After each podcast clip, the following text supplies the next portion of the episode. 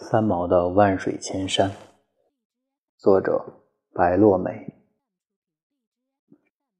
万水千山，你轻轻地走过，淡淡的人生，像尘埃的来去，从不留痕迹。很多的画面串起一个你，就在春来秋去的路途里。生命是一个匆匆的过客，在一切还未尝尽时离去。晚风中刻画一个不完整的梦，我们拿什么去忆昨天的你？有一天，我也会归去，在我最眷恋的这一片土地。风把我的记忆抹去，雨把魂淡淡的送离。轻轻的，从你的生命中，我也会淡淡的离去。轻轻的，从你的生命中，我也会淡淡的离去。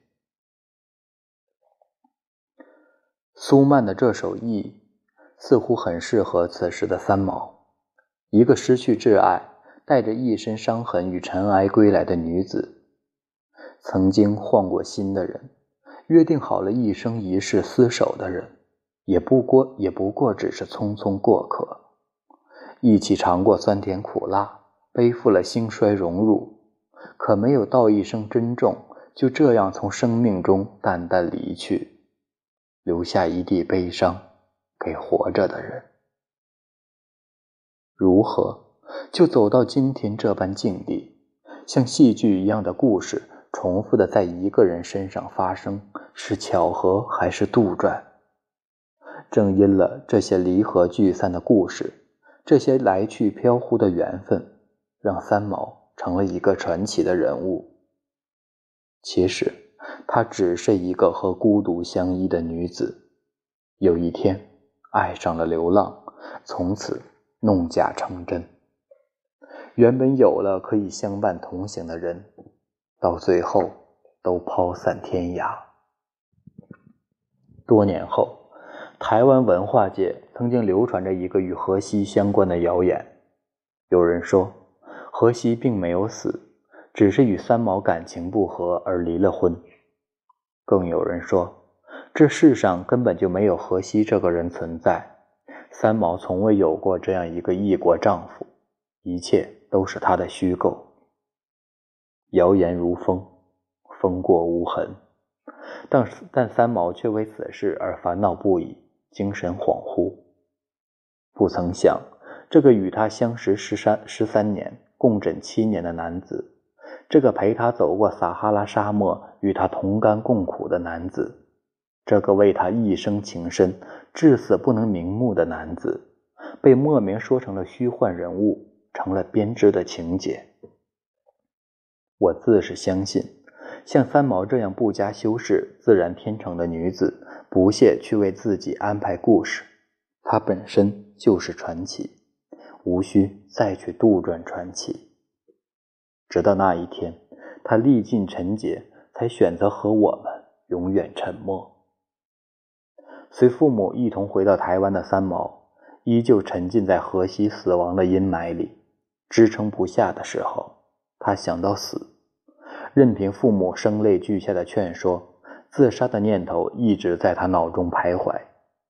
台湾著名女作家琼瑶视三毛为好友，为了劝说他打劝说他打消轻生的念念头，与他长谈了七个小时，一定要听到他肯定的承诺，方肯作罢。经过多人的苦心相劝，三毛总算暂且应允。但那段时间，三毛沉溺在通灵的迷信里。他曾和文友一起请碟仙降临，在众人面前面前与死去的荷西得到沟通，甚为安慰。之后又用笔仙靠纸笔自动书写的方式与阴冥世界的荷西联系。荷西的亡魂甚至还通过陌生的台湾人玩碟仙时，请他们打电话给三毛。叫他不要悲伤。无论这个世界有没有神仙鬼怪，只要能给能够给活着的人带来一丝慰藉，真假又何妨？如果死去的人真的有灵魂之说，那么荷西一定可以将人间的一切看得清楚明白，而他亦希望爱妻能够勇敢地活下去，完成他未了的夙愿，了断未尽的尘缘。几个月后，三毛走过千山万水，回到了拉巴马岛。尽管这是一座乌风兴盛的岛，但他必须回来。他承诺过荷西会回来陪她，她不能在丈夫死后独自留在台湾安享鲜花与掌声。她知道，他若不来，她不能安睡。下了机，三毛去镇上买完鲜花，直接奔赴墓园。这是死别后的重逢。三毛看着荷西的墓，有着万箭穿心的痛。黄土之下埋着他至亲至爱的人。只是他再也不能握一次他的手，不能为他擦拭眼角的泪。来，让我再抱你一次，就算你已成白骨，仍是春闺梦里相思又相念的亲人呢。这段时光只是我们的，谁也不能在一旁。荷西，不要急，今天、明天、后天。便是在你的身畔坐到天黑，坐到我也一同睡去。是的，为了陪伴死去的丈夫，为了荷西的灵魂不寂寞，三毛选择在加纳利岛隐居，静静的度过了一年光阴。虽然三毛早已经习惯了孤独，可是双居生活怎比得了以往单身的逍遥自在？那时候，他独自流浪，天涯世家。看惯了苍茫的风景，洞穿了尘世的一切，却怎么也躲不过情关。加纳利群岛有一所面朝大海、春暖花开的房子，这座岛上留下了他们太多美丽哀伤的过往。曾经，他期待可以与荷西在这座岛上守着这所浪漫的屋子，终老一生。可现在的三毛。只能依靠着那些飘忽的回忆过活。他幻想着自己与荷西的灵魂沟通。多少次从梦里笑醒，又在现实里哭着睡去。他有时甚至觉得自己死了，与荷西躺在冰冷的泥土里，再也不用分离。可荷西没有沉睡在身旁，他分明握不到他的手，听不见他的呼唤。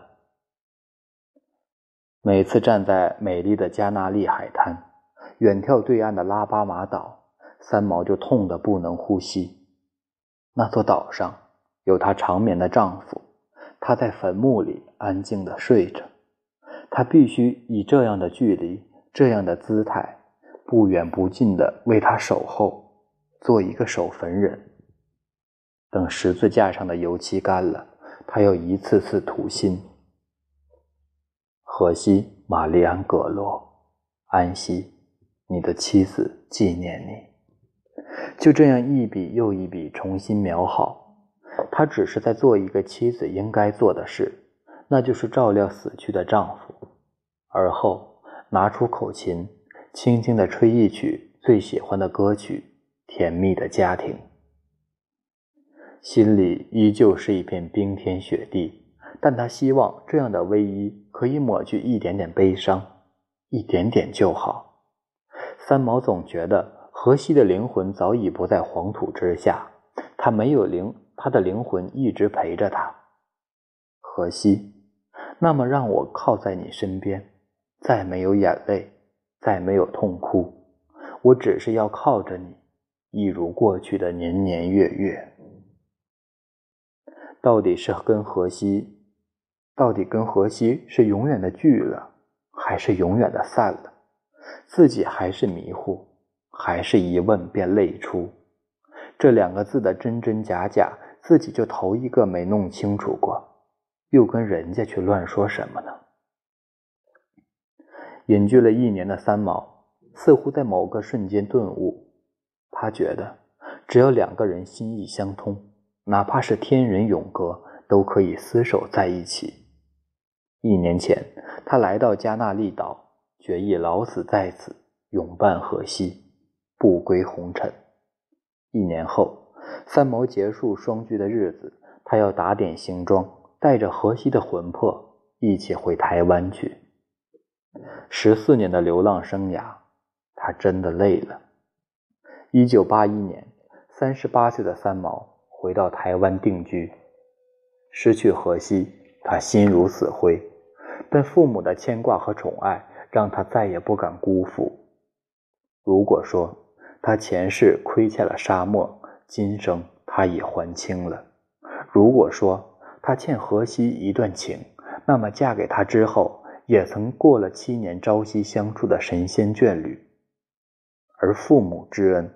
才是他一生一世也还不了的情债。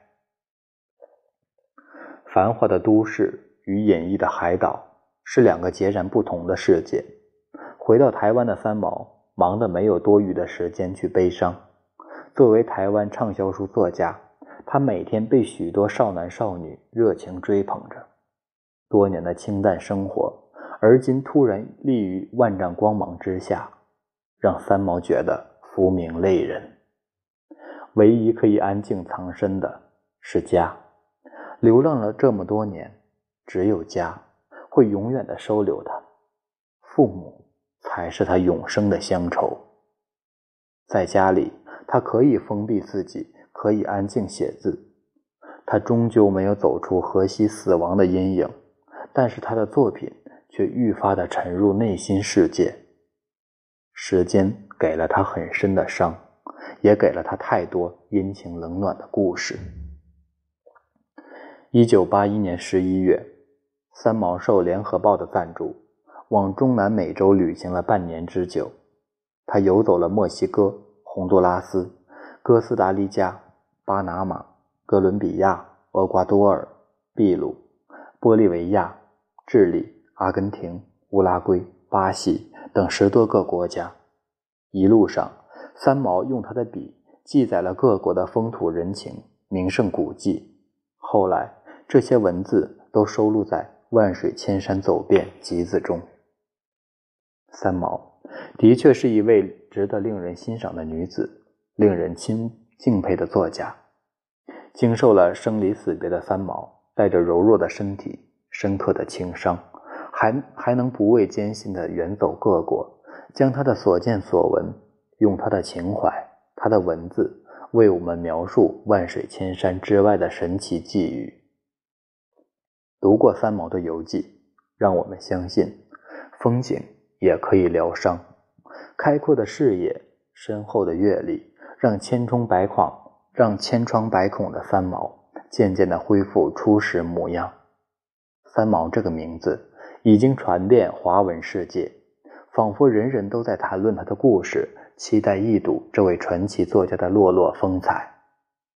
只是这个执意要远离人群、不与世同的孤僻女子，真的愿意卷入这滚滚红尘吗？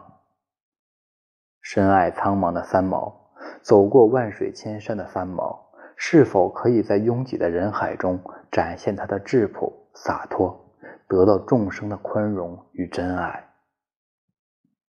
生命是一个匆匆的过客，在一切还未尝尽时离去，在春去秋来时的路途里，如何，如何还能遇见昨天的那个你？